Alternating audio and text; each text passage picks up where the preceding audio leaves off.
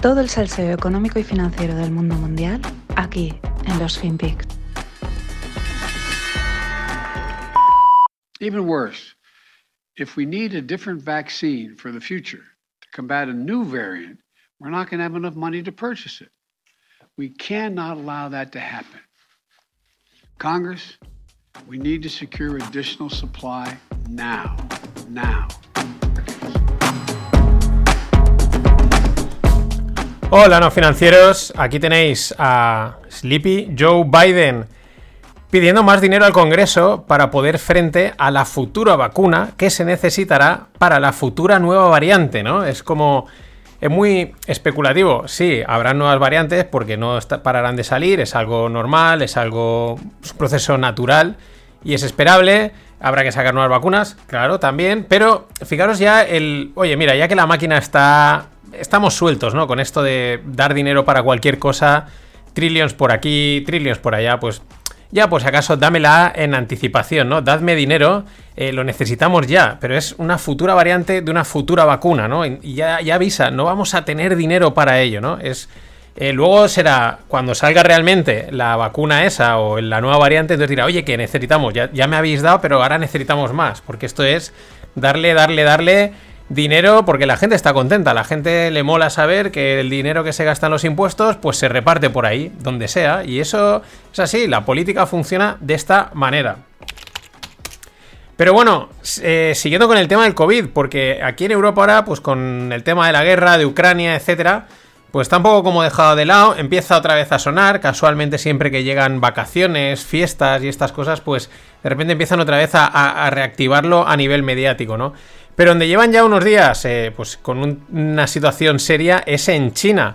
Ellos es que tienen eh, una política de COVID cero, es decir, nada, o sea, ni media, ¿no? Ni, nada, nada, absolutamente nada. Eh, han confinado barrios y ciudades, pero a lo bestia. Estamos hablando de, por ejemplo, una ciudad como Shanghái, que es una cosa enorme, y algunas otras por ahí. Hay imágenes de, mm, pues de zonas totalmente cercadas y valladas, con controles eh, para que nadie se salte el confinamiento. Luego siempre está la imagen, porque los chinos en ese sentido son un poco como los españoles, son pícaros en ese sentido, y enseguida hay una valla donde hay un agujero y la gente está pasando por debajo y entra la comida, y entonces es un poco como de cachondeo, pero por otro lado es muy serio, el perro andando por la calle, el perro electrónico de estos tipo robot, avisando de que nadie tiene que salir, eso sí, con un altavoz pegado a la, a la espalda, y barrios totalmente, mm, vamos, desérticos, ¿no? Lo que vivimos, ¿no? El, el, confinamiento. Están separando a los niños de los padres que están infectados, pero así, te lo cogen y se llevan al niño y los ponen en otro sitio, o si están los niños infectados, se los llevan. Eh, sacrifican a los perros de la gente que está, que, que ha salido contagiada. Vamos, una cosa muy heavy, muy a lo bestia. Y lo curioso, pues que ellos han pasado a reportar cero casos, acordados en plena pandemia, que aquí estamos con no sé cuántos miles por aquí y por allá, y ellos, no, no, aquí no hay nada, cero, ¿no? La, curva era totalmente, parecía que lo claro, es China, China dice, ¿no? Y han pasado de cero, ahora de repente son miles, ¿no? Bueno, esto es lo de siempre con China. Eh, no defrauda a la hora de presentar números, nunca, nunca, sean de lo que sean, no defrauda por el lado bueno, por el lado malo, eh nunca sabes hasta qué punto pues es verdad, no, están manipulados, están bien manipulados o mal manipulados. Vete tú a saber lo que más les conviene en cada momento. Hay quien, porque claro, esto siempre levanta sospechas y siempre hay especulaciones y elucubraciones, y hay quien empieza a sospechar que esta casual ola del virus en el gigante asiático quizás sea una estratagema para tapar la movida que tienen en la economía por culpa del sector inmobiliario y el, alto endeudamiento. Eh, todo es posible, ¿no? Es una manera de, desviar la atención de los problemas mm, que, realmente tienen. Que parece que eso sigue avanzando. Se habla poco, pero el problema está ahí. Ya lo hemos dicho, son billions de deuda que tiene el sistema inmobiliario y por lo tanto los bancos dicen que según Bloomberg, pues que China está intentando pues, controlar los, los riesgos financieros eh, de cientos de bancos rurales débiles.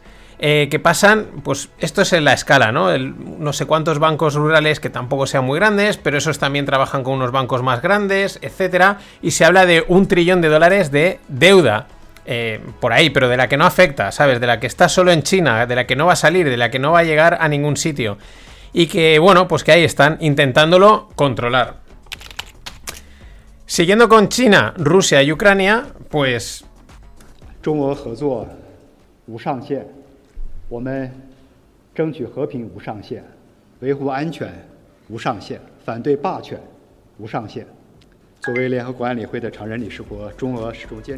Bueno, no os pongo más. Este es el ministro de Asuntos Exteriores chino, ¿no? Que confirma que no hay límites en la cooperación con Rusia. Literalmente, no hay límites. Esta gente siempre juega. Cada uno tiene su manual de comunicación. Los chinos comunistas, uno. Los americanos capitalistas, otro. ¿Cuál es el de los chinos comunistas? Pues primero mm, tibieza, ¿no? Esa, no, no, nosotros estamos aquí, ¿no? Aquí un poco como apañaros, no pasa nada, tal. Eh, sí, la paz, hay que... Mm, bueno, Rusia tampoco está muy bien, pero eh, esa tibieza, esa equidistancia, ¿no? Pero luego, cuando ya anda esa imagen de somos un poco, digamos, neutros, tampoco nos queremos meter, queremos la paz, luego te sale y te dice esto, ¿no? Que porque el primer impacto ya lo has generado, ahora el segundo ya no cuenta tanto. No hay límites en la cooperación con Rusia. Incluso llegan a afirmar que las relaciones bilaterales las quieren llevar al nivel más alto. Y fijaros lo que dicen también eh, pues, el ministro chino. Dice, el problema ucraniano. Dice, ya no es el brote de, o la rotura de, de, una acumulación de largo plazo de problemas, de conflictos de seguridad en Europa, ¿no? Es como, lleváis ahí en Europa acumulando un problema durante mucho tiempo y claro, ahora roto, ¿no? Dice, también es el resultado de una mentalidad de guerra fría y de confrontación de grupo. Aunque hay algo de verdad en esto, que no lo dudo, que bueno, pues que la guerra fría esté ahí y la confrontación de grupo pues es algo innato al ser humano, siempre te vas a tirar piedras con el del pueblo de al lado y estas cosas. Pero también suena un poco a... Eh, mm, esto es culpa de Europa, ¿no? Eh, mm, os lo habéis buscado, estabais ahí y ahora pues, ¿no? Un poco también como excusando a Rusia que es donde estamos ahora en el juego, ¿no? En, seguir unos a un lado, otros a otros. Y China, pues lo que digo, con esa falsa equidistancia. Está claro del lado de quién están, está claro lo que intentan, pero claro, ellos la cara la tienen que lavar, no pueden salir al mundo y ponerse del lado de los que, mm, digamos, oficialmente son los malos. Eh, lo que digo, los americanos, pues no son mejores. Pero por lo menos se les ve venir, ¿no? O sea, bueno, a Joe Biden no está muy claro, pero se les ve, van de frente, ¿no? Dices, vale, estos van aquí a entrar a saco, a plantarte McDonald's, refinerías y todo. Y por lo menos lo tienes claro, desde el principio, no juegan a ese doble juego. En fin, son distintos modelos de comunicación. Y mientras en Estados Unidos, perdón, en Estados eso me ha salido muy gender equality, ¿eh? No sé, al final tanta matraca y llega a, a colar, ¿no? Pero siguiendo con el tema este de la movida geopolítica, pues Estados Unidos genera dudas. ¿Dudas en qué? Pues hasta qué punto todo esto les ha pillado, les ha pillado el toro chino, se han dejado pillar o lo tienen realmente todo bajo control, ¿no? Todo esto de la, la crisis energética, que si las divisas, no sé qué, ¿no? Todo esto que comentamos. Porque un ejemplo, las famosas tierras raras, que ahora parecen ser un material clave de cara al futuro, especialmente por la demanda debida a energías verdes, electrificación y nuevas tecnologías. Sabemos que China tiene el control total, pero según un artículo del Epoch Times, es también en parte gracias a que Estados Unidos ha cedido ese control. ¿Qué pasa? Que, las tierras raras eh, en Estados Unidos, como dicen en Galicia, a ver, las ailas tienen, claro, un territorio tan grande, ¿cómo no va a tener? ahí tienen que tener de todo. Pero minarlas genera un daño ambiental importante. Pues como todo en esta vida, si es que todo hoy en día ya genera daño eh, ambiental, que se lo digan a Greta. Claro, ese proceso de minar, de, de dañar el medio ambiente por sacar las tierras raras, pues mejor que lo hagan otros. Otros que tengan menos reparos medioambientales, como es el caso de China, donde y vemos otra vez la misma situación mm, una y otra vez. Es decir, Occidente comprando la protección medioambiental a cualquier precio, que tienen que cerrar los negocios, que la economía se va a pique, no pasa nada, pero somos verdes. Y Oriente, es decir, en este caso especialmente China, primando primero la economía, es decir, aquí donde está el negocio, donde está la, posición estratégica, pues vamos ahí. El medioambiental, eso lo dejamos para eh, pues cuando vengan los Juegos Olímpicos, que entonces apagamos todas las fábricas y así se limpia el aire, o lo dejamos para eh, aquellos sitios donde realmente podemos aplicar políticas medioambientales y verdes. Claro, en este juego estratégico pues ya tenemos claro quién gana y quién no gana. Aunque también podríamos verlo de otra manera, y es que a lo mejor Estados Unidos dice, no, no, id minando vosotros, id vaciando vuestras reservas de tierras raras, y yo me espero más adelante, para que cuando esto sea necesario, yo tengo aquí, eh, pues ya entonces el medioambiental me lo paso por donde yo te diga. es un poco entre comillas, parecido a lo que pasa con el petróleo. Ellos tienen ahí su petróleo, que si en los esquistos, que si no sé cuántos, pero ahí está. Cuando lo necesitemos, lo sacaremos. Por eso, la duda de hasta qué punto a los americanos les ha pillado el toro, se, han dejado pillar o está todo dentro de lo previsto.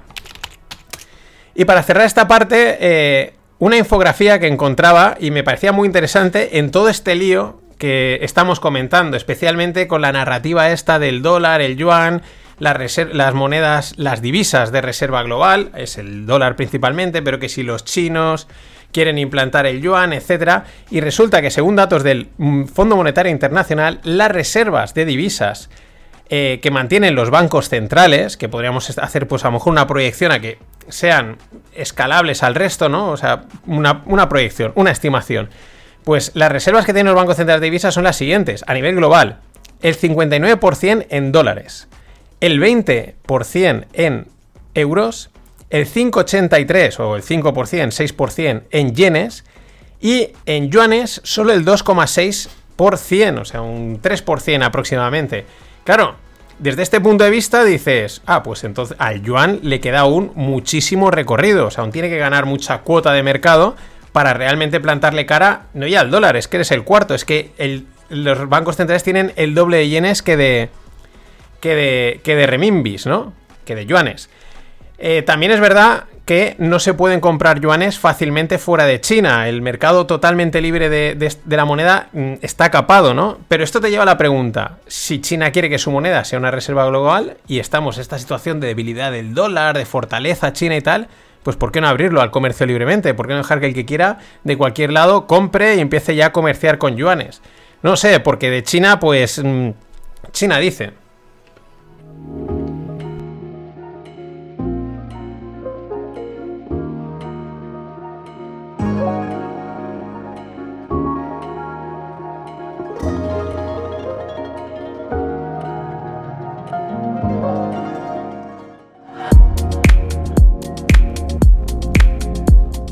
Y en el mundo tecnológico mm, saltaba la liebre. Musk, Elon Musk comunicaba a la SEC que posee un 9,2% del accionariado de Twitter, de la, de, la, de, la, red social.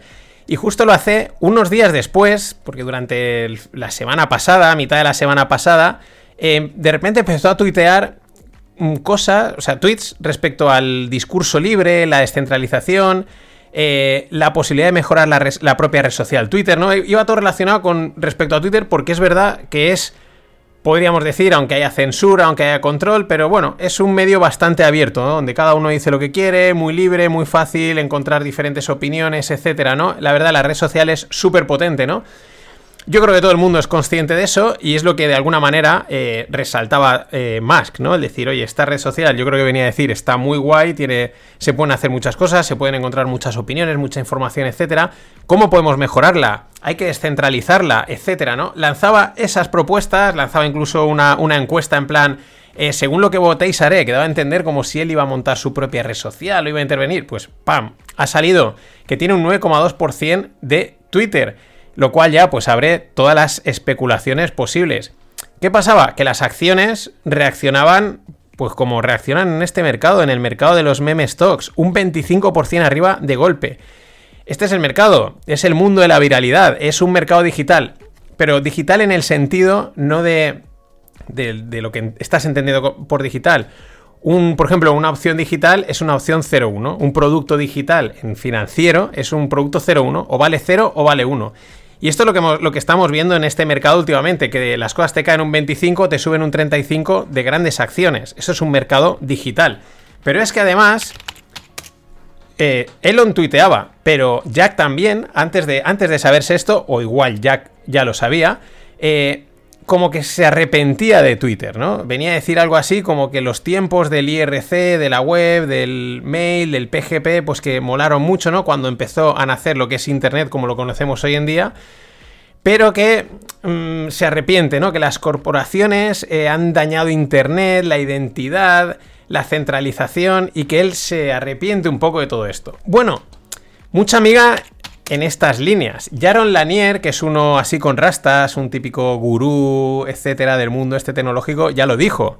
Creo que lo puse hace tiempo, que él no tenía dudas de que estos tipos, refiriéndose a Jack, Mark Zuckerberg, etcétera, cuando crearon las redes sociales lo hicieron con toda la buena intención de, oye, vamos a conectar a gente, vamos a hacer algo guay, etcétera, pero que se les había ido de las manos y se habían convertido en herramientas muy peligrosas. Que lo son, tienen un lado bueno y como todo lo bueno, pues tiene un precio a pagar. De alguna manera Jack con este tweet lo está reconociendo y eso también hay que honrarlo. Pero claro, también toca decir que a toro pasado, pues es muy fácil decir que, claro, es que ahora me arrepiento. Y venir a pedir disculpas ahora que ya no eres el CEO de Twitter, pues también tiene lo suyo. Haberlo dicho cuando estabas al cargo, amigo. Decir, oye, eh, no me gusta esto hacia dónde ha ido, voy a intentar cambiarlo. No, ahora te piras y ¿qué pasa? Que de la misma forma que el tweet se marca en su nueva eh, línea de descentralización, Bitcoin, etcétera. Esa es, la clave. Porque no nos olvidemos que una de las principales funciones de un CEO es vender. Lo que tienes que hacer es vender. No directamente, no un producto directamente, sino la empresa, la idea, el proyecto, etcétera, ¿no? No como un venta, sino como un CEO. Vendes imagen y la solución, la empresa, lo que representas. Quizás por eso ahora eh, Jack no sale con su arrepentimiento porque le permite seguir construyendo la narrativa de su siguiente creación, que es donde él está metido, en la descentralización, en Bitcoin, en las criptos. Entonces al final aquí, pues todo el mundo viene a vender su libro. ¿Qué vamos a hacer? Nada más, hasta mañana. What have I told you since the first day you stepped into my office? There are three ways to make a living in this business. Be first, be smarter, or cheat. No, I don't cheat. And although I like to think we have some pretty smart people in this building, it sure is a hell of a lot easier to just be first. Sell it all today. Chaque personne, ceux de vos auditeurs qui sont, qui sont là, euh, est à la fois un salarié, un épargnant, un emprunteur, et que les impacts euh, des taux d'intérêt vont affecter chacune de leurs dimensions. Hein. Je pense qu'on on sera plus content euh, d'avoir un emploi plutôt que d'avoir un, une, une, épargne protégée. Je pense que c'est dans cet esprit-là que les politiques monétaires ont été déterminées par mes prédécesseurs, et je pense que euh, c'est assez, c'est assez salutaire comme Il choix. faut continuer, Hein c'est ce que vous nous dites. On va voir. Hola, no financieros. Esta que veis será nuestra amiga Christine Lagarde en François. Y no, François no, pero en francés. Y bueno, esto es de octubre del 2019, en una entrevista que le hacen en una radio, en una televisión. Y estas son las buenas, ¿no? Porque no lo tienen todo redactado, ¿no? Y al final les acaba traicionando y acaban diciendo lo que piensan, lo que realmente opinan. Y aquí lo que dice es que la gente es más feliz con trabajo que teniendo sus ahorros protegidos. Toma, toma, toma. O sea, somos más felices si tenemos trabajo que si protegen nuestros ahorros. Vamos a ver, Cristina. Los ahorros son fruto del trabajo y el trabajo genera ahorros. Así que no es uno u otro. No hay, aquí no hay elección. Son los dos o son ninguno. Eh, claro, mm, como esta gente piensa así, como lo tienen esas ideas en la cabeza, además están desconectadísimos de- del, del pueblo llano, porque también es lo que les interesa, pues, pues por eso dicen esta- este tipo de barbaridades y por eso entendemos, esto es de 2019, a- hacia dónde han ido o hacia, dónde hemos venido con las políticas monetarias, mantener el empleo a cualquier precio y la verdad es que el precio está siendo bastante alto. Claro, de aquí podemos deducir el impacto que tendrá una subida de tipos y por qué la retrasan y la retrasan. Mm, Vamos, le meterían un rejón al empleo que te cagas y como... A ver, es verdad que si te dan a elegir, si nos ponemos en un caso muy extremo, ¿no? En el mm, pulpo como animal acuático y estas cosas, pues, hombre, mm, prefieres trabajar y ganar todos los meses y poder pagarte los gastos que a lo mejor los ahorros, pero es que ya digo, es mm, no se trata de uno u otro, es los dos. Esta es la línea y eh, la marcaron en 2019.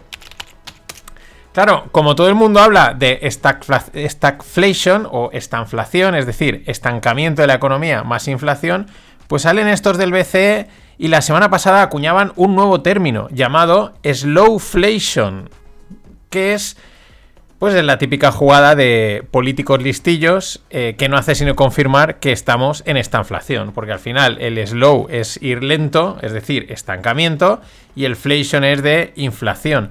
Pero claro, ellos tienen que jugar, ¿no? Y decir, no, es una manera de vamos a, ver cómo os vendemos esto, a ver, a ver si cuela, ¿no? Y ahí, y ahí queda algo que el día, de el día de mañana, cuando hagamos la recopilación de todo lo que han dicho, eh, no, va a dar para. Bueno, va a dar por una serie de unas 10 temporadas de comedia. Ni Jerry Seinfeld, el Jerry Seinfeld de la, de la política monetaria podríamos montar. Claro, este es el peor escenario para todos, pero especialmente para ellos, porque no tiene nada de bueno, no pueden venderte nada de, de la estanflación. Eh, no creces, mm, todo es más caro, el dinero pierde valor, no hay por dónde venderlo, porque si tú creces, ¿no? Hay un crecimiento desmedido y las cosas suben de precio, bueno, pero una cosa se compensa con la otra y te pueden vender que, bueno, estás ganando más, no sé qué, y estas cosas, pero aquí no, y aquí estamos en esta inflación o slowflation. Claro, en el ejercicio de buscar en la historia, mm, en la historia reciente, situaciones similares a la actual, pues con el objetivo de qué? De intentar averiguar qué puede pasar, ¿no? encontrar patrones similares, intentar anticiparnos, como se suelen decir, eh, la historia no se repite, pero rima, ¿no? Es, esa es la línea.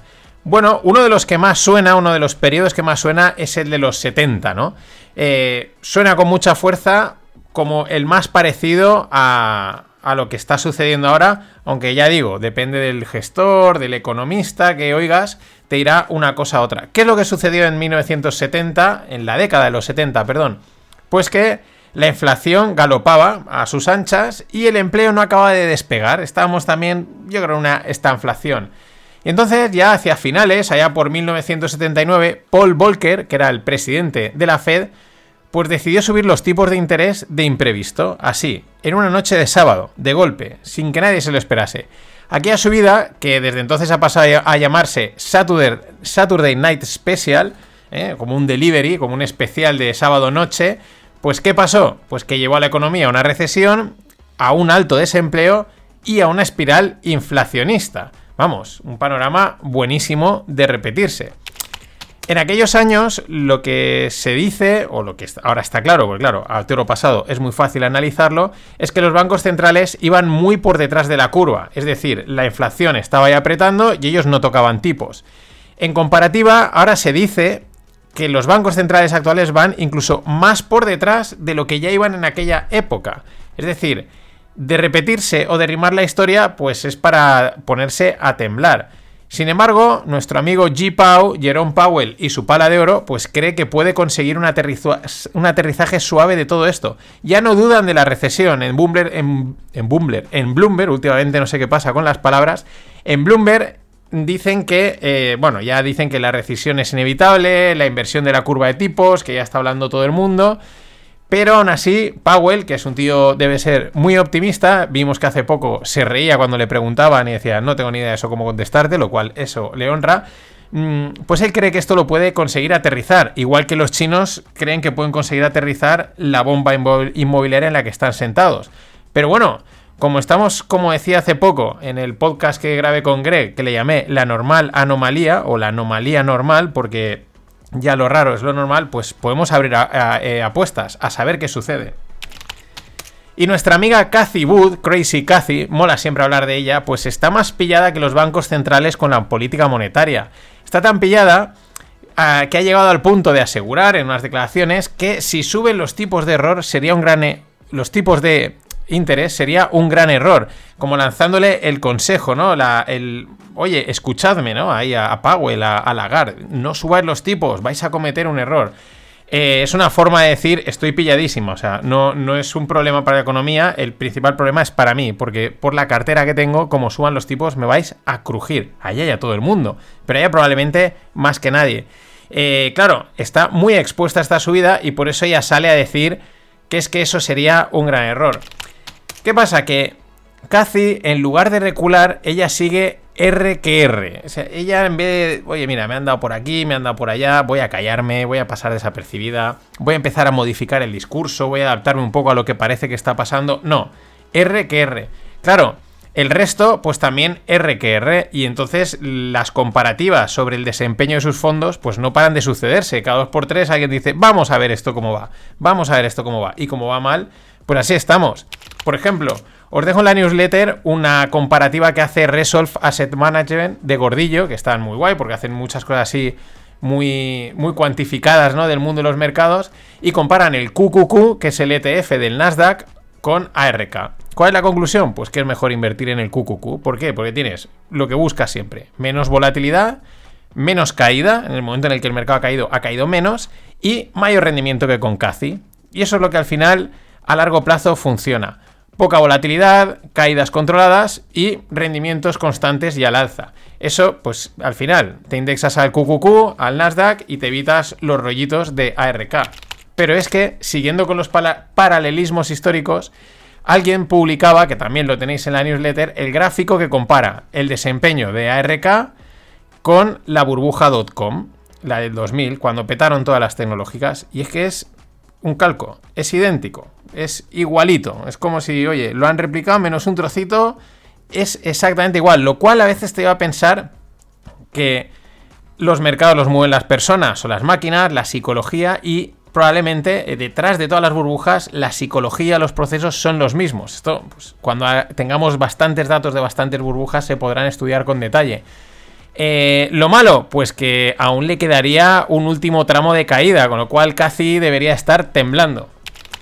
Igual piensas, oye, qué manera de cebarse con Cathy, ¿no? Y, sí, pero es que, es que la amiga se lo busca, es que ella, R, R que R, ella en vez de cambiar de bueno, por lo que he dicho, no. Ella sigue en lo suyo. Por ejemplo, ayer eh, un, periodista o un gestor llamado Ed, Ludlow, pues mm, comentaba que iba a estar en, Bloomberg, tal, no sé qué, y mencionaba a Cathy Wood para hablar del tema, pues de temas económicos, ¿no? Y entonces, Javier Blas, que es periodista er, especialista en energías de Bloomberg, lanzaba la pregunta, oye, eh, ¿sigue pensando Cathy que los precios del petróleo se van a ir a 12 dólares.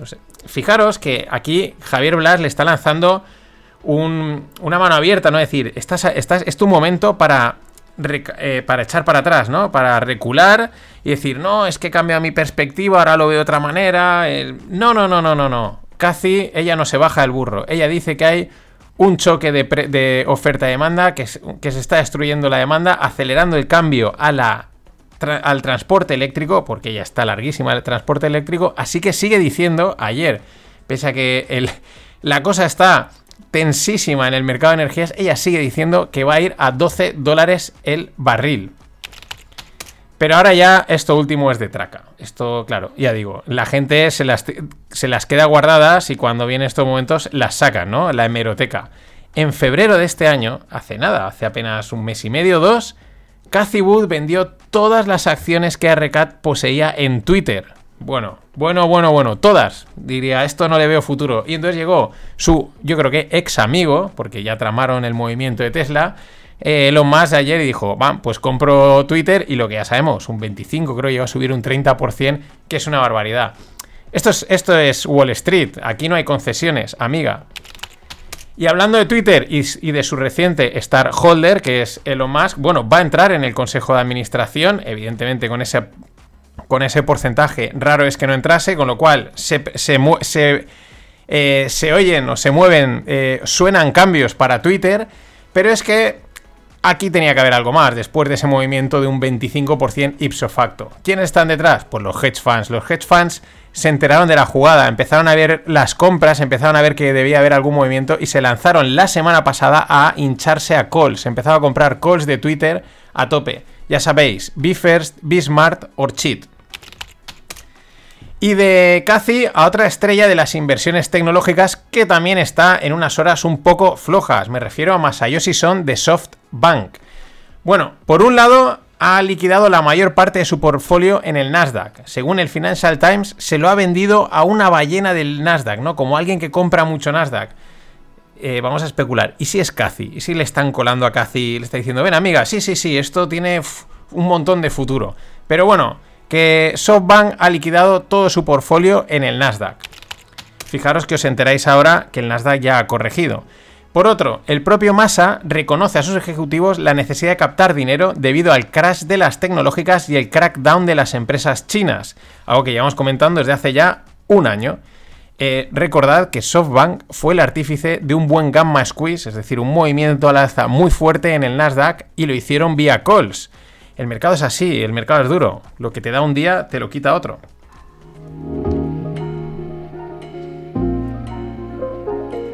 Y nada, un saludo a José Ángel, que paga cañas, gildas y además con inflación, ¿eh? Con inflación. Nos pusimos hace un año a fomentar la inflación y lo hemos conseguido. Gracias, José. Aunque quizás se nos ha ido un poquito de las manos. Bueno, vamos a hablar de Bitcoin y de la SEC. Ayer se produjeron declaraciones significativas de Gary Gensler desde la SEC respecto a Bitcoin y la regulación del mismo. Ya sabemos que llevamos también un año con, bueno, más tiempo, pero oficialmente, que se sepa, que se hable de ello, de la regulación, de cómo van a regular, de cómo están intentando meterle mano al sector cripto. Los cuatro takes o los cuatro eh, frases eh, importantes de estas declaraciones. Primero, la, SEC sigue sopesando el camino a seguir respecto a las plataformas de trading de criptos. Bueno, esto tampoco es ninguna novedad. Están ahí, están trabajando en ello. Mm, dos, Aquí esta es importante. Gensler sugiere segregar la custodia y los servicios de market making. Y esto es importante porque, uno, separas riesgos, aumentas el control y evitas manipulaciones fáciles. Manipulaciones fáciles de, yo me lo guiso, yo me lo como, yo saco el dinero de aquí, me lo custodio, me genero el market making, hago el wash trading, hago todas estas historias, todas estas dudas que hay respecto al mercado cripto. En el momento lo, separas y obligas a que el custodio esté por un lado, a que el market making lo haga otro, a que el brokeraje lo haga otro y que todo eso esté controlado, ya empiezas a meterle un poco de seriedad al mercado, cosa que las cosas como son falta. Y luego Gensler solicita a las plataformas de trading que se adhieran a la supervisión de la SEC. Esta es la típica eh, mm, oferta voluntaria, ¿no? Tenéis la oportunidad ahora o más adelante. ¿Pues qué? Porque lo que quieren ver es qué está pasando si es que no lo saben ya. Y por último, eh, dice algo así como repartirse la supervisión del sector entre la SEC y la CFT. Eh, la SEC es como la CNMV, la que, pues eso, la Exchange, ahora no me sale el nombre, y la CFTT es la Commissions Futures Trading, no sé qué. ¿vale? Que también es otro regulador, controlador del mercado. Y ahora mismo están como los dos supervisando, parece ser que un poco cada uno a su bola. Uno es un poquito más pro criptos, el otro más escéptico, y quieren ver ahí cómo se reparten ese pastel del control. A ver, les está costando esto de la regulación, pero avanzan. También hay que decir que es algo que tienen que regular bien y sin fallos desde el primer momento, porque, bueno, las implicaciones son fuertes. Por eso quizás van a su paso. Sin prisa, pero sin pausa. Y por último, la tesis que dejaba ayer Dumber en su newsletter de por qué la SEC no aprueba ningún ETF de spot Bitcoin, eh, o decir, llamado entre comillas Bitcoin físico, y sí que aprueban los ETFs de futuros. Digamos que los ETFs de futuros, que son los que se han aprobado ahora, eh, se mueven dólares en ambos lados, en la compra y en la venta. El que compra el, pues muchas veces se arbitra. Entonces el que compra el ETF, el ETF luego está comprando futuros y al mismo tiempo a lo mejor por otro lado el que ha comprado el ETF está vendiendo los futuros para arbitrar el precio, ¿no? Pero al final es dólares a dólares, aunque esté cotizando el precio del Bitcoin, pero lo que se compran y se venden en todo eso son dólares. Es decir, todo queda en casa americana y bajo el buen control o el control de la SEC, la CME o la CBOE. Estos dos últimos son los que organizan el mercado de futuros, ¿no? Es decir, todo queda en casa. ¿Qué pasa? ¿O qué es lo que dice la tesis de Humber respecto al ETF físico? Pues que por un lado tendríamos dólares, porque el ETF entraría dinero en dólares, pero por otro lado, los bitcoins hay que comprarlos con dinero cripto, es decir, con tethers o con dólares tokenizados. Es decir, cambiar dólares reales a dólares cripto para al final acabar comprando Bitcoin. Claro, aquí ya cambia. Una parte de la, de la ecuación, de la compra, de la venta, de las posiciones, estaría fuera del control y sometido a esas sospechas de fraude y, manipulación que siguen estando ahí sin resolver. Es decir, es una interesante tesis y también una forma de ver, pues, o de intentar averiguar cómo piensan estos de la SEC. Que a veces parecen tontos y otras veces no. Ese es el juego, eso es lo inteligente. Nada más, hasta mañana. Y ponen un tuit con dos emojis de un cohete y volando. ¡Uh! ¡Volando! Daniel, ¿volando a dónde? ¿Volando a dónde, Daniel? Tienes 18 años, has invertido en Bitcoin los 35 euros del cumpleaños y los 40 de la comunión. ¿Volando a dónde, Daniel? Vete a estudiar, ¿verdad? Vete a estudiar que, que me estás tocando ya la po... Because everyone is asking, what can I do? You can do two things. Uh, control your own and your teenager showers. And when you turn off the water, you say, take that, Putin. Hola, no financieros. Take that, Putin. ¿Quién es esta? Pues esta es la comisionada de competencia de la Unión Europea. Aunque no lo hubiese dicho, era fácil imaginar que era algún burócrata europeo. Esto no podía salir de otra cosa, o salvo o algún periodista desnortado de algún medio así muy woke, muy, muy políticamente correcto, pero no. Es Margaret Vestager, o Vestager, o como no sé, mm, tampoco me interesa. Margaret Vestager, comisionada de la competencia de la Unión Europea. No me interesa si es holandesa, francesa o donde sea. Y lo que está diciendo es que recomienda apagar la ducha caliente, la nuestra y la de nuestros eh, hijos eh, adolescentes. Mm, supongo que deduce que los hijos pequeños tienes el control de la, ducha y a lo mejor ya le da un poquito más de palo, tiene un poquito más de reparo, pero es llamativo, ¿no? Apagar la, ducha de agua caliente nuestra y la de nuestros hijos, pues quinceañeros. Y en ese momento decir, toma, chúpate esa Putin, ¿no? Take that Putin, es el... Vale, chúpatela, para ti, amigo Putin. Es que la verdad es que esta gente eh, esto es ponerse combativo y ponerse de frente contra el problema. O sea, cuando estos burócratas de Bruselas se ponen duros, es que son imparables, eh, dan miedo. Ya están tardando en implantar los martes de ducha fría, como cuando se convocan los apagones de concienciación estos, ¿no? De a las 8 apagamos todas las luces y tal. Pues los martes ducha fría.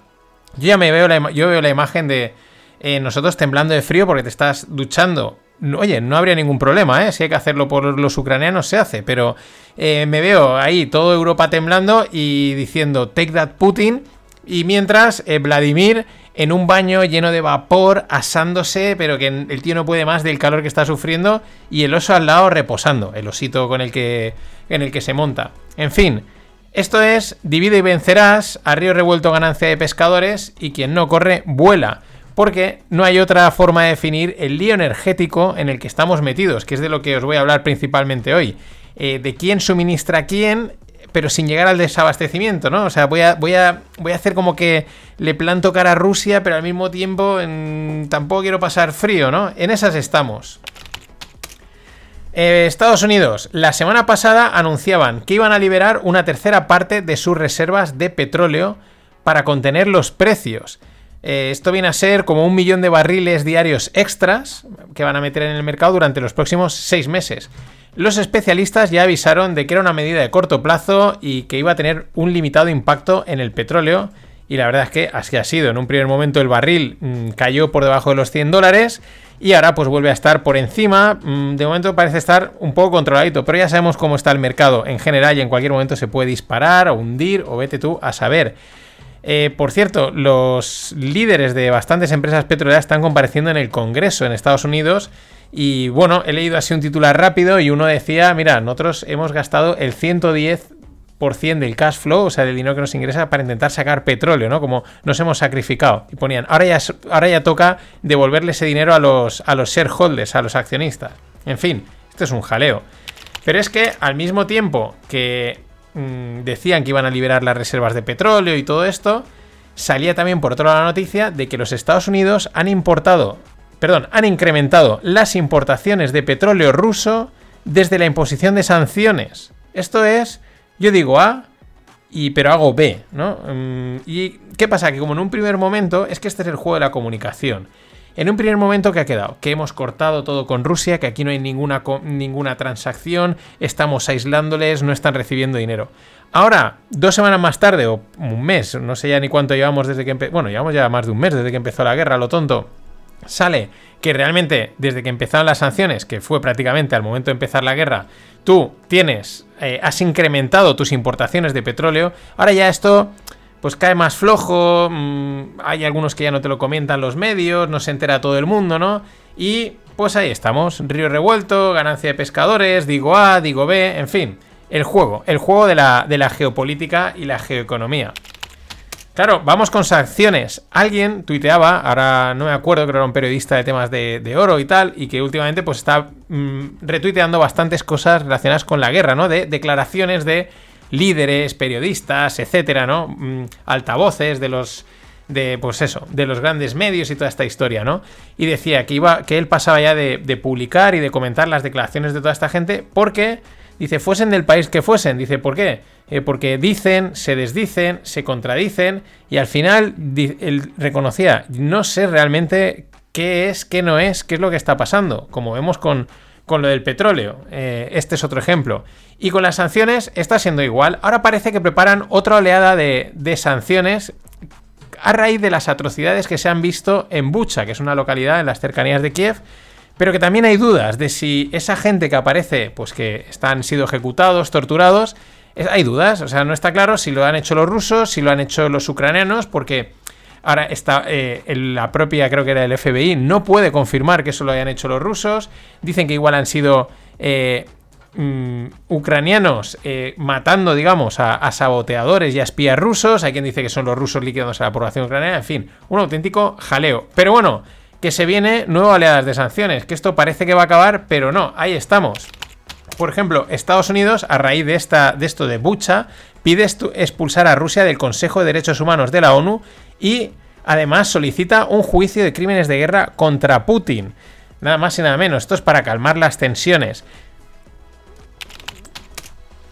El ministro alemán declina especular si la UE impondrá un embargo a las importaciones de energía rusas Mm, al mismo tiempo asegura que cortar el, gas ruso daña más a Europa que Rusia. Entonces, eh, mm, ¿en qué quedamos? ¿no? Eh, no, no, declina especular si van a meter un embargo, que es como que da a entender que igual sí que lo hacen, pero al mismo tiempo dice, bueno, pero es que esto nos va a dañar más que a Rusia. Pues entonces no lo hagas, amigo. Al mismo tiempo, Europa prohíbe la exportación a Rusia de semiconductores, maquinaria de alta tecnología, tecnología de extracción de gas y otros equipamientos. Estos son gestos como de otra vez de cara a la galería. parece que estoy haciendo algo, pero por otro lado estoy a lo mejor sacando gas, petróleo o la historia que sea. Luego habría que ver las condiciones de este tipo de prohibiciones. Letonia, Lituania y Estonia han dejado de recibir gas desde el día 1 de abril porque estos se han negado a pagar en rublos. Claro, esto, daros cuenta que todos los que están muy cerquita de Rusia, como se los conocen, dicen, nosotros no pasamos por ahí. Eh, claro, esta es la otra historia. Ya no solo es cuánto gas me traigo, cuánto, cuánto petróleo, sino que es que ahora está el tema de cómo hay que pagarlo. Porque los rusos dicen, pues como me tenéis congelada la reserva, me lo pagáis en rublos. Y la gente dice, pues yo no te lo quiero pagar en rublos, pues pagármelo en oro. No, yo en oro tampoco te lo voy a pagar. Eh, tampoco te voy a pagar en oro. Eh, Rusia que dice, pues yo la deuda os la voy a pagar en rublos, porque como no me dejáis mover mis reservas, en fin. Eh, mm, es casi peor al final el remedio que la enfermedad. Una última en este sentido, el Tesoro americano no permitirá ningún pago de deuda en dólares desde cuentas del gobierno ruso en instituciones financieras americanas. Es decir, es que es, interesante porque eh, imagínate que los rusos tienen una deuda con los americanos y dicen, yo tengo mi dinero ahí en tu cuenta, si me dejas, te pago la deuda. Dice, no, no te dejo. O sea, no te dejo pagarme mi deuda en mi dinero que tengo aquí. Que vale, sí, que estás fastidiando a los rusos, pero es también un poco eh, mm, contraproducente. De hecho, le dice a Rusia que debe decidir entre usar sus reservas en dólares, es decir, mm, gasta esto que tienes por aquí, buscarte nuevos ingresos o incluso el default. Como veis, todo esto suena a que la situación se está calmando totalmente, ¿no? Eh, a todo esto, con las energías, que si pagamos, que si no, estamos en récord global de temperaturas frías, global. O sea, hay una ola de frío global eh, es, ahora ya no hay calentamiento global, es cambio climático, ¿vale? Porque claro, ya no, no encaja. Es que al final las grandes mantas, las grandes narrativas es lo contrario de lo que digan. Pero fijaros cómo estará la situación energética que Argentina prepara un proyecto para dar al sector local de petróleo, al sector argentino de petróleo y gas, para darles incentivos de aumentar la inversión e incluso facilitar el acceso al mercado de divisas. Argentina, ¿Cómo debe estar el tema? Argentina permitiendo el, acceso al mercado de divisas a sus empresas de petróleo. Les permite aumentar la inversión. No, si al final Argentina acabará, por culpa de la energía, acabará siendo un, reino capitalista. Y bueno, Diamond avisa, nuestro amigo Jamie Diamond, CEO de JP Morgan, yo siempre digo In Diamond We Trust, es uno de los grandes tiburones y yo creo que juega ahí ese juego mm, casi a veces hasta guasón, ¿no? Como, como aquí mando yo y va a pasar y sabemos lo que va a pasar y lo que no va a pasar, pues digo lo que me da la gana, hago lo que quiero cuando quiero, como decía Andrés Montes, la ley marcial que aplicaba Shaquille O'Neal, ¿no? Para los fans del baloncesto. Bueno, que me voy. ¿Qué dice Jamie Dimon? Pues avisa de que Estados Unidos se enfrenta a unos riesgos sin precedentes por la combinación de inflación, guerra y COVID. Bueno, a ver, Jamie, tampoco has dicho nada que no pensemos todos. O sea, este, este combo, este, este tri. Este tri combo, como se puede decir, eh, sabemos que puede ser mortal para, si es para los Estados Unidos, ya no te quiero decir, ni, ni Europa. Por eso mismo, estas, estas declaraciones, que siempre tenemos duda de JP Morgan y Goldman Sachs, mm, en qué sentido dicen las cosas, a veces tienen que acertar, otras veces tienen que fallar adrede, eh, pues las aceptamos como buenas. Mientras en China el atasco en dar salida a las mercancías de los puertos empeora de hecho, en realidad nunca ha llegado a recuperarse desde que implantaron la política de cero COVID que están llevando. Y si habéis visto imágenes, es brutal cómo están sacando a la gente de las casas. Eh, un niño totalmente cubierto por una cosa de estas que protegen, andando por ahí solo. O sea, una cosa de cuando te dicen, no, es que China mola. Bueno, mm, depende en qué momentos mola. Pero, ¿esto en qué se traduce? Pues que los problemas logísticos de escasez y de inflación asociada a esto la parte de la inflación que viene explicada por los problemas logísticos, pues van a persistir. No tiene pinta de que se van a relajar. Sin embargo, la contra viene el periodista Joe Wiesenthal de Bloomberg, que ante la inminente recesión que están viendo que puede pasar en el sector de transporte de carretera, es decir, en los camioneros, se pregunta si esto podría derivar en una relajación de la inflación. Como vemos, puntos de vista hay para todos los gustos, pero lo que dicen en el análisis, y siempre aplicado a Estados Unidos, tiene su sentido. El tema es que la oferta y demanda nunca dejan el juego, ¿no? estas siempre están ahí. Esto es, mm, esto es más viejo que el hombre. Y el que quiera que lo entienda, ¿no? Pero después de dos años de boom en el sector camionero, porque, pues bueno, ha habido mucha demanda de mercancías, se han tenido que mover un montón, ha habido boom, eh, entran nuevos ofertantes. Gente que dice, oye, pues aquí hay negocio, pues para adentro. Lo mismo ha pasado con los bienes duraderos. Ha habido un boom y entonces ahora hay un flujo de bienes duraderos importante. Y a todo esto hay que añadir que empiezan a ver que los consumidores están volviendo a, consumir más servicios que bienes.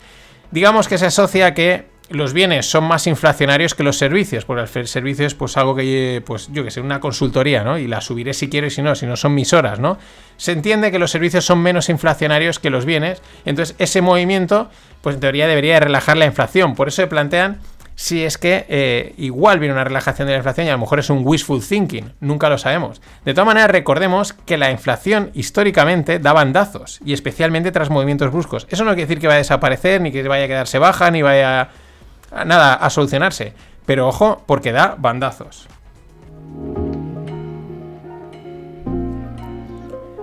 Y bueno, el curso de coberturas está ahí, ahí. Jueves a las 8 empieza el webinar en el que pues tenéis que comprar el curso para, para llevároslo. Mm, nada más, vamos con la parte tequi.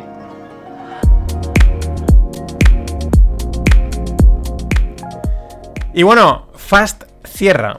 Fast es una empresa, una startup de checkout de productos. Mm, el checkout es cuando pagas un producto, pues ese, o compras algo en internet, ese momento en el que te estás yendo y te están redirigiendo, eso es lo que se le llama el checkout, ¿no? Es un proceso mm, que tiene que estar bien, tiene que funcionar bien. De hecho, Fast está invertida por Stripe, que de algo sabe Stripe, es de pagos online, ¿no?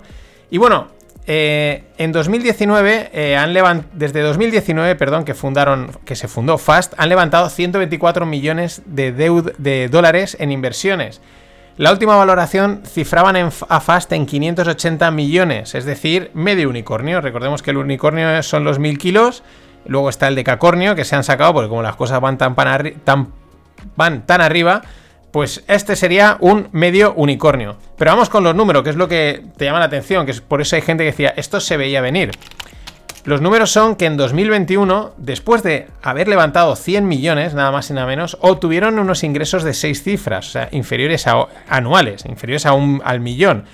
Mientras que estaban quemando 10 millones al mes para funcionar. Esto de quemar es que a las startups les dan dinero para que contraten gente, funcionen, desarrollen, hagan marketing y van quemando, ¿por qué? Pues porque hasta que consigas generar unos ingresos y unos beneficios que compensen todo ese dinero que has quemado y las inversiones. Pero claro, tiene que haber un equilibrio, aunque te hayan dado dinero para quemar, como quemes más de lo que toca, mal. Y es lo que estaba pasando. Si estás ingresando unas 6 cifras al año y quemas 8 eh, al mes, pues estás, no es que estés alejado, es que estás alejadísimo de lo que debería de ser. A ver, que no pasa nada que sabemos que la mayoría de las startups acaban cerrando, que se van al hoyo, 9 cada 10. Es verdad que ahí se cuentan también las que son más pequeñas, pero esto nos recuerda que ni las grandes, con grandes rondas y grandes inversores detrás, son ajenas a las estadísticas de fracaso en las startups. Pero hay que intentarlo, amigos. Y aunque el mercado NFT parece estar enfriándose, ya se han visto alguna, alguna cotización que ha bajado, al menos, por, al menos el de los dibujitos vendidos a barbaridades, la típica roca, el típico mono, que se han vendido auténticas cosas fuera de lugar. Sin embargo, los non-fungible tokens siguen penetrando hasta lugares insospechados. Fijaros, la, la, empresa estatal inglesa Royal Mint, que sería como la fábrica de la moneda, eh, que se dedica a acuñar monedas, ha recibido el encargo del canciller de Hacienda Rishi Sunak para crear un NFT, esto es un organismo que va a crear un NFT. Mm, repito, habrá burbujas, siempre hay burbujas, habrá un poquito de trend, pero no deja de ser llamativo. No han comprado un Bitcoin y van a crear un NFT. ¿Esto que pone relieve? Pues que cuando una tecnología resuelve una necesidad, se, se expande como un virus. Y es lo que está pasando con los NFTs. ¿Cuál es la necesidad? Coleccionar objetos digitales o identidades digitales de objetos físicos es algo tan viejo como el hombre, coleccionar cosas, mm, llenar la casa de, trastitos y decir, mira qué colección de cositas tengo. Lo que pasa es que hay que meter la parte digital y ahí entran los NFTs, que como ya hemos comentado, sirven para muchas más cosas que aparte eh, para validar identidades o cosas digitales. Pero bueno, ya iremos entrando. Nada más. Hasta mañana. Always look on the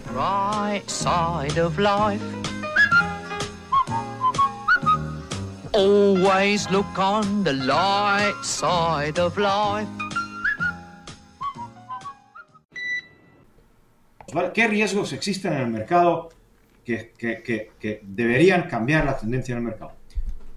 Eh, subida de tipos, es decir, inversión de curva de tipos de interés, y se ha inmutado, le da igual. Inflación, le da igual. La inflación puede ser positiva para un mercado, perdona, esto lo quito, ¿vale? Lo quito. Eh, una, al borde de la Tercera Guerra Mundial, le da igual. Eh, China, con sus, la mitad de las empresas mm, medio nacionalizadas y Dios sabe cómo están, al mercado le da igual.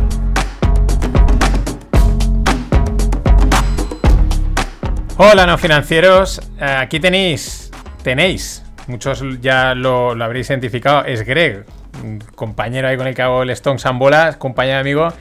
Eh, y este es un corte que me decía el otro día José Manuel Paseo del, Bazar de la Bolsa, que también lo conoceréis mucho. Me decía, Mariano, tienes que poner este corte que es que te entra perfecto para la, para la entrada o la salida y mola mucho. Y lo estaba oyendo y digo, pues sí, es verdad, al mercado le da igual. Y es que ese sería el resumen de estos tres meses tras todo lo que sucede, ¿no? Que parece que le da igual. En realidad no, en realidad mm, no le da igual y se intuye que que algo, algo no funciona, ¿no? Se, nota, ¿no? No acaba de subir, intenta subir, pero no sube, de repente cae, los bonos le están cascando, ¿no? Pues bueno, porque al final hay una incertidumbre, esa incertidumbre se tiene que reflejar. Lo que pasa es que es lo que hemos comentado mm, siempre, o yo lo he dicho muchas veces, ya no es el mercado, un sistema, eh, las personas, los animales, lo que sea, cualquier ente, eh, pues la inercia es a resistir, a aguantar, a sobrevivir. En el caso del mercado, la, la inercia natural que tienen es a subir, a aguantar, ¿no? Aunque todo esté en su contra. Y por eso, pues parece que al mercado le da igual. Bueno, vamos con un variado de noticias de empresas para cerrar esta segunda parte de la tercera temporada de los FinPix. Eh, disparo dos semanitas como siempre y los FinPix volverán el 25 de abril. Pero luego al final os cuento alguna cosita más.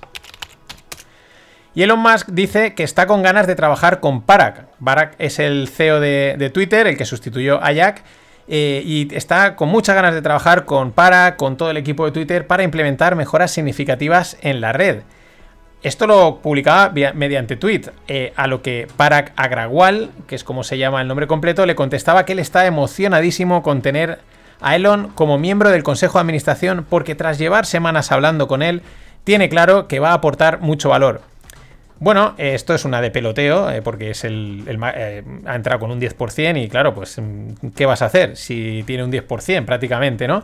Es una de peloteo, pero también lo divertido es que todo el mundo, bastante gente en Twitter dice, Buah, es que tiene una pinta de que le va a poner la, lo va a poner de patitas en la calle eh, Elon a Parag. ¿Por qué? Pues porque mm, este Parag tiene una pinta de extremadamente políticamente correcto para todo. Y Elon, pues digamos que lo de políticamente correcto es creo que es una palabra que no entiende. O sea, es algo que no existe en su cabeza. Y oye, eso que, eso que viene, ¿no? Eso que está de bien. Entonces esto es lo divertido, ¿no? Que molará ver cómo igual dentro de dos semanas hacen, venga, a tomar por saco. Eh, solo falta que como le piden a Musk, eh, permita la vuelta de Trump a Twitter, que está baneado. Y entonces lo vuelva a hacer Grit Again. Bueno, Twitter ya es Grit Again, ¿no? Pero bueno, eh, si metes a Trump ya es como más divertido, ¿no? Él haciendo sus tweets y todas esas cosas. Bueno, bromas aparte, y esto sí que es interesante, el debate, el verdadero debate está en que en el botón de edición de los tweets. Ya sabéis que los tweets no se pueden editar. Una vez tú lo has publicado, ese tweet o lo borras o se queda ahí.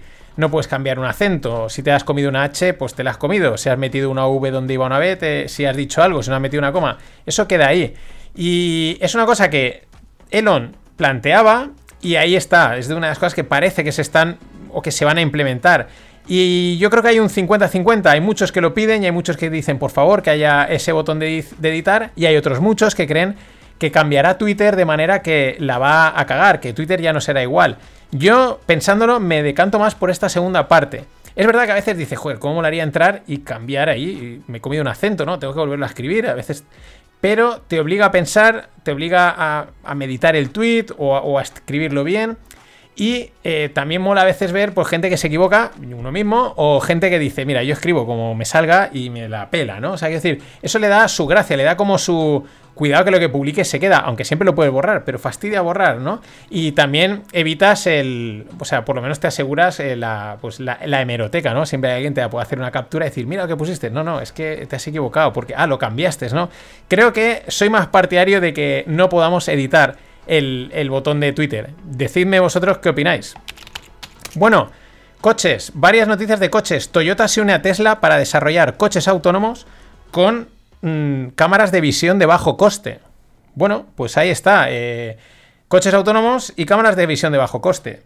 McDonald's introducirá en Canadá la primera flota de distribución a restaurantes de vehículos eléctricos, eh, pues camiones, ¿no? Que distribuyen y tal. Y serán los Volvo VNR Electric Class 8 Tractor. Bueno, esta noticia me ha parecido interesante por la, entrada, ¿no? De coches eléctricos que probablemente tarde o pronto vayan eh, pues sean autónomos, ¿no? Que es el objetivo. Es una cosa que va yendo lentamente, no va tan rápido como yo pensaba que iba a ir, pero, pero va avanzando el, vehículo autónomo y es algo pues, que, llegará, que llegará. Y este tipo de noticias van apuntando hacia ahí.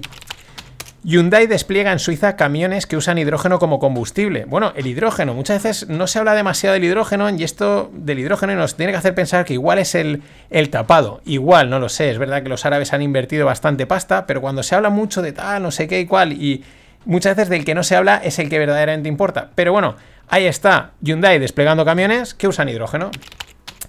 Y esta noticia eh, la comentaba en el Stonks, que lo iréis el domingo, en el que tenemos, hemos traído a JR a Isela y nos ha contado cosas, la verdad, muy guays. Hemos explicado bastantes cositas interesantes y esta noticia yo la comentaba a raíz de que salía en la conversación que veíamos que se estaba parando el consumo. Eh, lo comentaba Greg en Hungría, él lo cuenta en Barcelona, yo también en Valencia, yo no sé, la sensación es que veo muchos comercios que están cerrando, traspasándose, eh, mm, como que la salida de la pandemia está siendo ahora y se está empezando a notar ese parón en el consumo, ¿no? Que había salido como disparado. Y esta noticia apuntaría en, esta esa dirección. Volkswagen reporta una caída de un 28,5% en las ventas del primer trimestre en Estados Unidos. Esto es una caída de un 30% en, en este primer trimestre. Volkswagen. Pero lo divertido es lo que publica el Financial Times con este titular. Las startups de coches eléctricos enfrentan su mayor reto, construir coches. Amigos, panes como tortas. ¿Esto por qué lo digo? Porque muchas veces, no sé, para hablar eh, de los coches eléctricos tal cual, ya te dicen, no, el mayor reto es construir un coche. Esto es una cosa que ya se había comentado respecto a Tesla, que es uno de los éxitos de, Tesla. No es nada fácil diseñar y construir un coche y que eso funcione. Y o sea, no es nada fácil y nada, nada, nada fácil. Y ellos, las cosas como son, lo han conseguido de cero. Y esto vuelve a reforzar esa idea, que el gran reto de las startups de coches es construir coches. Pero claro, entonces piensas, y todas las startups que hay por ahí, que están diciendo, que hacen y tal, eh, mm, si dices que es el reto construir, es que no lo están consiguiendo. Por lo tanto, están vendiendo un poquito de humo, un poquito de humo startupero eléctrico. Y hablando de startups, la china Shane, eh, si no la conoces, mm, pregúntale a tu mujer, a tu hermana, a tu novia, eh, bien, a tu amiga, como quieras. Pregúntale y verás como ella sí que la conoce. Es una auténtica locura, entra muy fuerte. Eh, venden online ropa. Bueno, han cerrado una ronda de un billón que les ponen una valoración de 100 billions. ¿Y qué es lo llamativo? Que hace que Shane ya valga más que HM y Zara juntas. Vale, ya sabemos que en el tema este, las rondas de startups, se les suele ir a veces un poquito las manos, se va- pasan con las valoraciones, bien. Y, pero también es verdad lo que decíamos, es que ha crecido una barbaridad, mucho y muy rápido. La verdad es que el sector de la moda es un sector, compli- o sea, vamos, como todos, muy competido, pero este es que de repente te han aparecido estos y, le han comido una parte de la tostada importante a Zara y H&M, que en ese sentido parecían intocables. Y vamos con dos noticias patrias de las buenas, interesantes. La primera, un clásico de la prensa vendiendo clickbait y no educando, ¿no? La prensa financiera. La noticia es que la Sareb, es decir, el banco malo, el banco que aglutinaba activos inmobiliarios malos de españoles, de los bancos, la Sareb se deshace de un swap que le ha costado 3.500 millones, ¿no? Esto, claro, vende mucho, ¿no? El banco malo perdiendo 3.500 millones, ¿lo veis? Qué malos son los bancos, la inmobiliaria, la especulación y tal. En fin, la prensa financiera y su clickbait. Eh, el problema es que no es una noticia muy interesante para enseñar cosas y hacen lo contrario. A ver, el swap es una operación de cobertura. Entonces, por lo tanto, si ha perdido 3.500 millones por un lado, quiere decir que lo que estaba cubriendo, probablemente activos o préstamos o algo así, pues eh, se han revalorizado en la misma cantidad aproximadamente. Es verdad que las operaciones de cobertura muchas veces no son exactas y hay un pequeño desfase y puede haber ahí eh, una pérdida, pero, pero poco más, no son 3.500 millones. Como pérdida habrán sido, pues podrían ser los costes de gestión, de mantenimiento y los comisiones de la operación, pero una operación de cobertura es una operación de cobertura. ¿Esto por qué lo sé?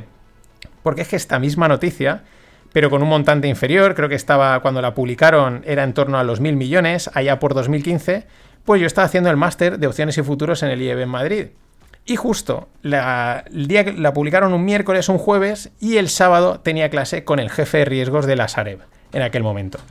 ¿Y qué hice? Pues me fui un poquito antes porque sé que este hombre llegaba un pelín antes y para no ponerlo en compromiso dije, oye Roberto, esto, esta noticia tal, y dice, ya estamos. Dice, mira, te la voy a explicar. Pues lo que os decía. Dice, sí, porque él fue el que dijo, hay que, y es un tío que sabe un huevo, hay que montar esta operación por estas razones. O sea, él sabía lo que estaba haciendo. Y decía, estamos cubriendo esta parte y sí, por ahí palmamos mil kilos, pero por este otro lado los activos están protegidos otros mil millones. En fin, y lo que me confirmó, dice, es que la prensa explica las cosas a medias siempre.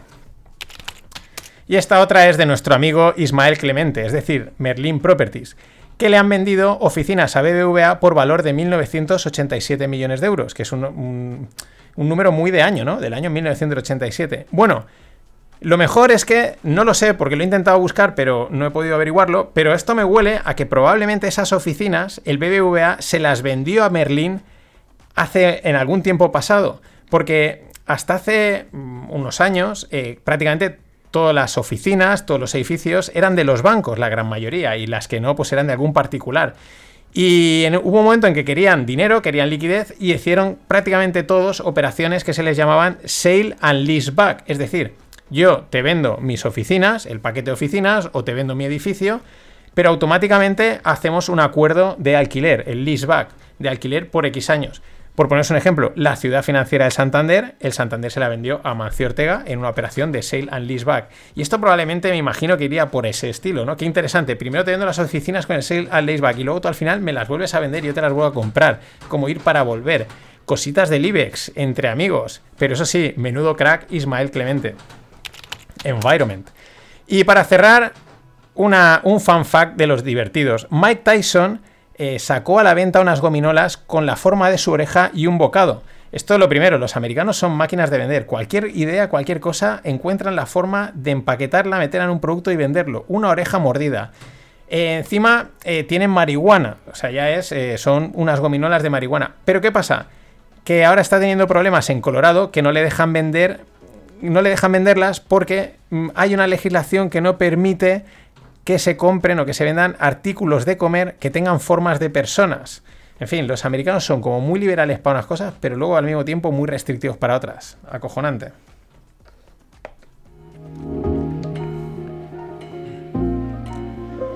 Y bueno, las torrijas de la Semana Santa me las paga Miguel Ángel Ramos, que es un habitual todos los meses. Pues una vez el, ahora son las torrijas, otra vez la caña, la gilda. Muchas gracias, Miguel Ángel.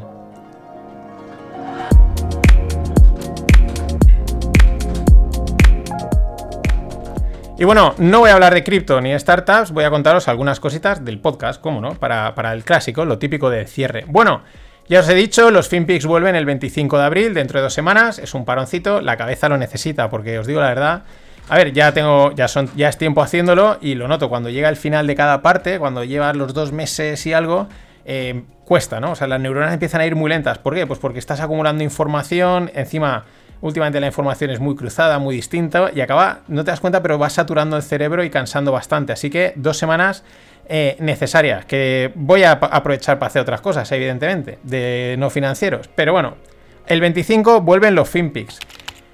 Eh, esa misma semana volverá el Distonómica, que bueno, pues ya le hemos cogido el ritmo eh, entre Inma y yo, ya nos vamos a ir acoplando en las conversaciones, en las charlas y seguiremos trayendo a gente molona que cuenta cosas que nos petan la cabeza, que es lo que mola.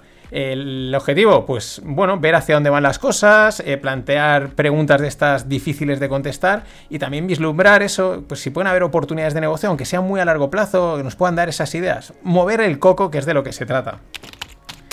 Los stonks, igual. Bueno, si la semana que viene grabamos, eh, no nos cae el invitado, eh, pues saldrá el domingo antes, dentro de, pues nada, habrá solo un domingo sin Stones y al siguiente ya saldrá. Pero bueno, que los Stones seguirán siendo igual, alternaremos la mano a mano entre Greg y yo con las visitas regulares de JR, quiero que se va a ir pasando de vez en cuando.